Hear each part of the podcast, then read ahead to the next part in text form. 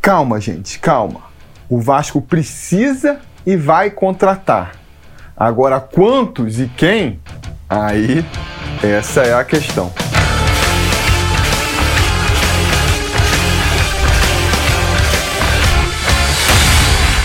Fala, torcida vascaína, Felipe Tio de volta na área com mais um Sobre Vasco a Ver, o seu programa e podcast aqui do Atenção Vascaínos.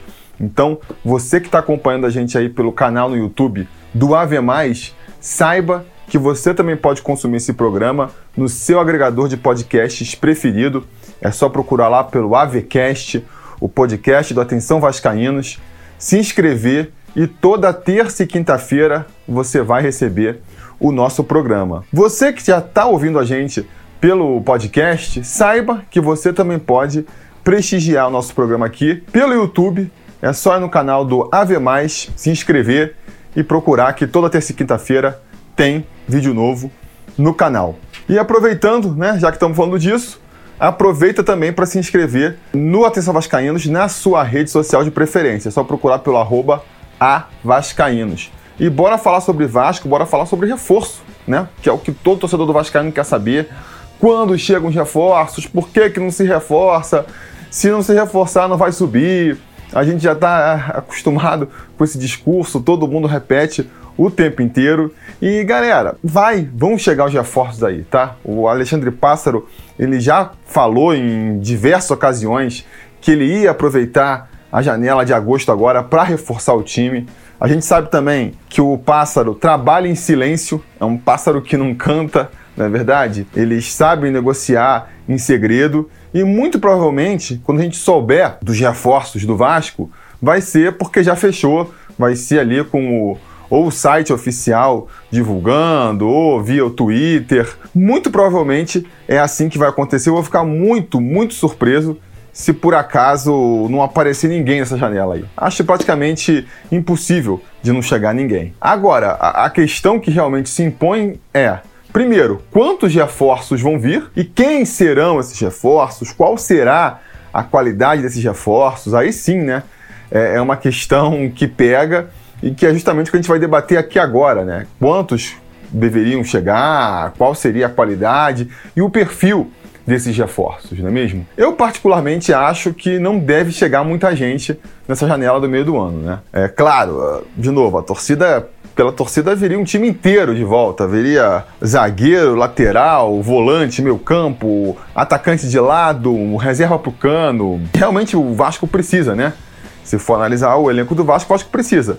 Mas não tem dinheiro. O Vasco vive uma crise financeira tremenda, que eu acho que muitas vezes a torcida tem até dificuldade de perceber. É um time com quase um bilhão de dívidas, 850 milhões de dívida. Só de dívida de curto prazo, que o Vasco deveria estar pagando agora, são mais de 300 milhões entra pouco dinheiro no Vasco. O ideal mesmo era que não gastasse nada, né? Para tentar ali conter um pouco essa, essa, dívida. Então, isso não só a responsabilidade diz que não deve gastar muito, como também, depois de anos se endividando para tentar contratar mais jogadores, o Vasco não tem crédito também. Então, assim, não tem dinheiro. Realmente não tem dinheiro. E se isso já dificulta para você trazer um reforço, que dirá para trazer vários, né? E diante dessa circunstância, eu acho que é até melhor mesmo você focar em trazer um, dois reforços que realmente possam fazer a diferença, do que, diante de toda essa dificuldade, tentar trazer ali jogadores abaciadas não costuma funcionar. Você pode ver que sempre que o Vasco contrata um de jogador, normalmente não se aproveita quase nada, né?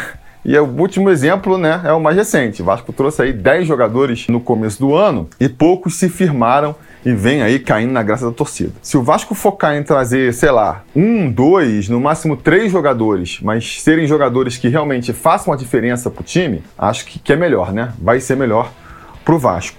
E aí, quais seriam esses jogadores então, né? Muita gente falando que precisa de um zagueiro, precisa de lateral, e realmente precisa, né? São deficiências desse elenco do Vasco.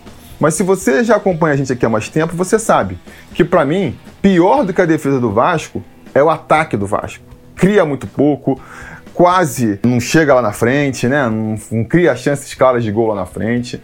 E para mim, o ataque é um, é um, setor onde você depende muito mais da qualidade individual dos jogadores do que a defesa.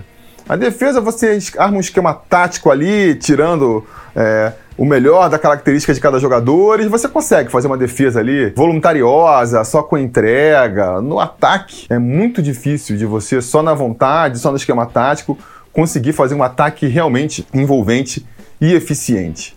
Então, se eu pudesse trazer só um reforço para o Vasco, se eu pudesse juntar todas as, as forças ali, as moedinhas, é, para investir num só reforço, eu investiria no reforço para o ataque, de preferência um meia armador, um jogador que pudesse fazer ali uma dupla com o Cano, né, municiar mais o Cano no ataque e que de preferência também pudesse ali, né, organizar o restante do sistema ofensivo, ser realmente aquele maestro do meio campo vascaíno, mais ou menos o que foi né, o Benítez ano passado, nos, sei lá, cinco, seis jogos em que ele não estava machucado, nem poupado e também não estava ali é, apagado na partida. Teve ali alguns jogos em que a gente teve o vislumbre do que poderia ser um time onde o Cano tem um parceiro para fazer ta tabelinha no ataque, né? para dialogar no ataque. Então, se a gente conseguisse trazer um jogador para fazer essa função ali de meio campo, municiar o Germancano na frente, distribuir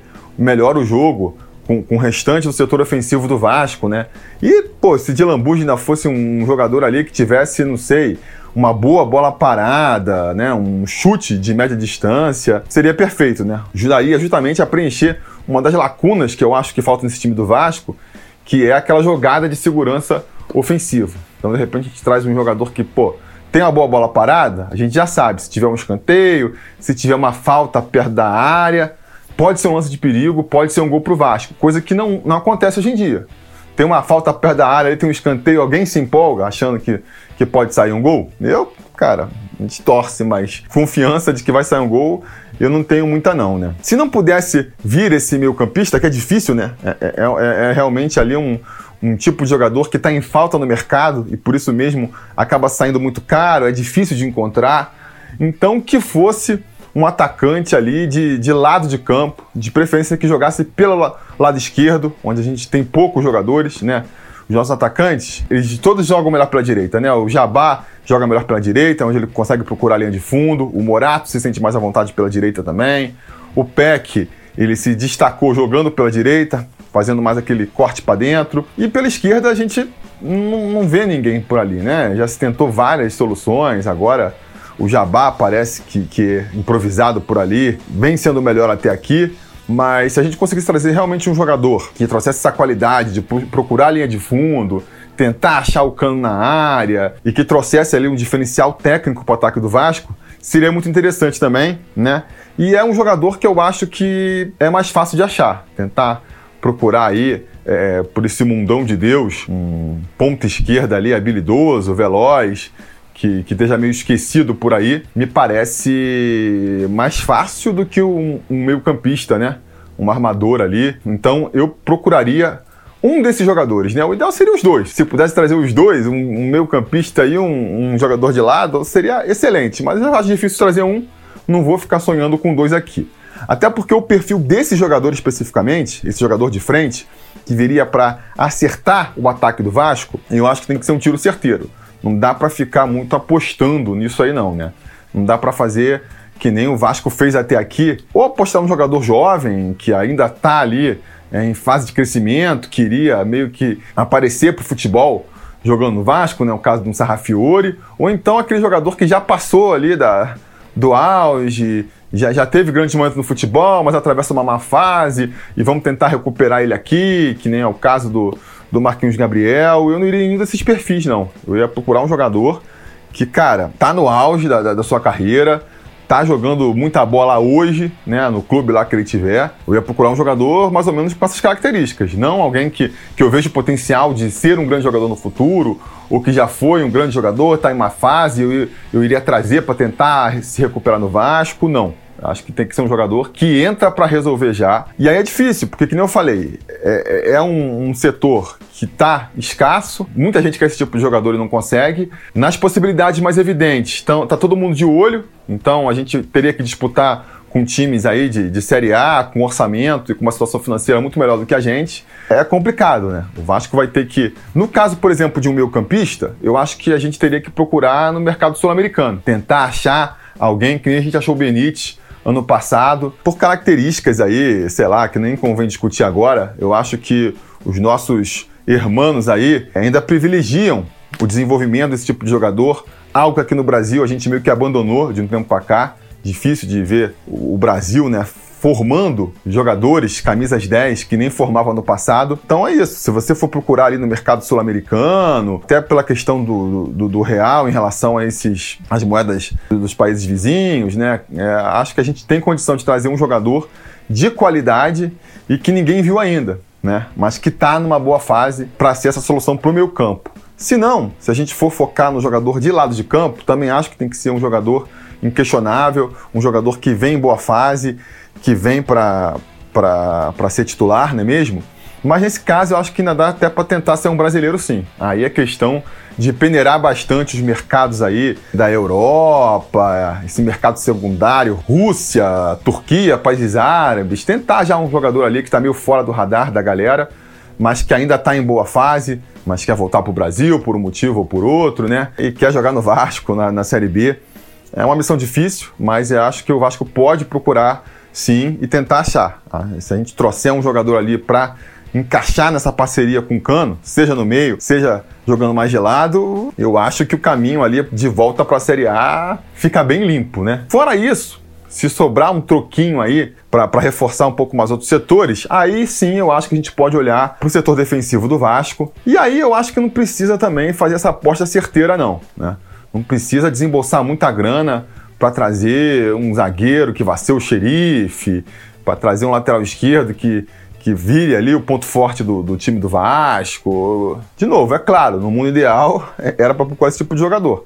Mas sabendo que a gente não vai ter dinheiro, eu acho que nesse caso a gente pode trazer um jogador só para compor elenco mesmo. Só porque a gente não tem lateral esquerdo reserva, a gente não tem um volante de um pouco mais de pegada, por exemplo, né? Se o Rômulo por acaso não conseguir engrenar aí, a gente não tem uma opção para o meio campo, a gente não tem zagueiro, é só uns garotos muito novos, ou os veteranos que ou se machucam ou não estão em boa fase. Seria bom, né? Seria interessante compor o elenco nesse sentido. E aí a gente pode procurar um jogador, aproveitando, já que tem que reforçar para ter elenco, já que a gente precisa de um lateral esquerdo reserva, por exemplo, que a gente não tem, né? Fora o Zeca. Ou vai, vai improvisar alguém da base, ou vai botar um moleque com pouca experiência. Então, seria interessante trazer? Já aproveita para tentar suprir certas carências do elenco. Então, pô, um lateral esquerdo de perna esquerda, que procure a linha de fundo, coisa que o Zeca não consegue fazer. Um jogador também que não seja nem um veterano, que já não tem mais físico, fôlego para chegar na linha de fundo, nem seja um garoto que tenha pouca experiência, né, que vai concorrer com nossos meninos da base. Acho que para a zaga também é, é, um bom exemplo, né? A gente tem ou o Hernando com mais de 30 anos aí, já não tem mais físico, né? Ou o Castan, que também já é, já está chegando na fase final da carreira, ou a molecada que está tendo as primeiras chances agora.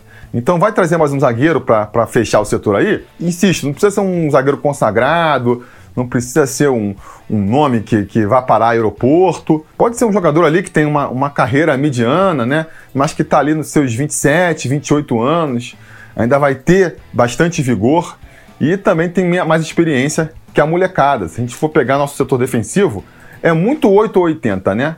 Ou vai ser o pessoal já mais velho, tipo Léo Matos, Hernando, Castan, ou vai ser a molecada mais jovem ali, que nem é o Miranda, é o Riquelme, Tenório. Então, um jogador ali que, que fique nesse meio termo para compor melhor o setor pode ser interessante, né? Uma coisa para o meu campo ali, na volância. A gente tem ou a molecada muito jovem, é, Bruno Gomes, Galarza, Juninho, ou né, esse cara mais veterano, né? Rômulo, Michel, os caras não conseguem nem jogar. Então, de repente, você pegar um jogador ali de 27, 28 anos, que, que... aí, de novo, aproveita para tentar suprir as carências do elenco, né? Ser um jogador, um, um, volante mais combativo, um volante que tem um pouco mais de velocidade e que tem ali seus 27, 28 anos para ter vigor ainda para jogar nesse setor, mas um pouco mais de experiência do que a molecada. Então, se você consegue trazer esse cara para frente, que realmente resolva, né?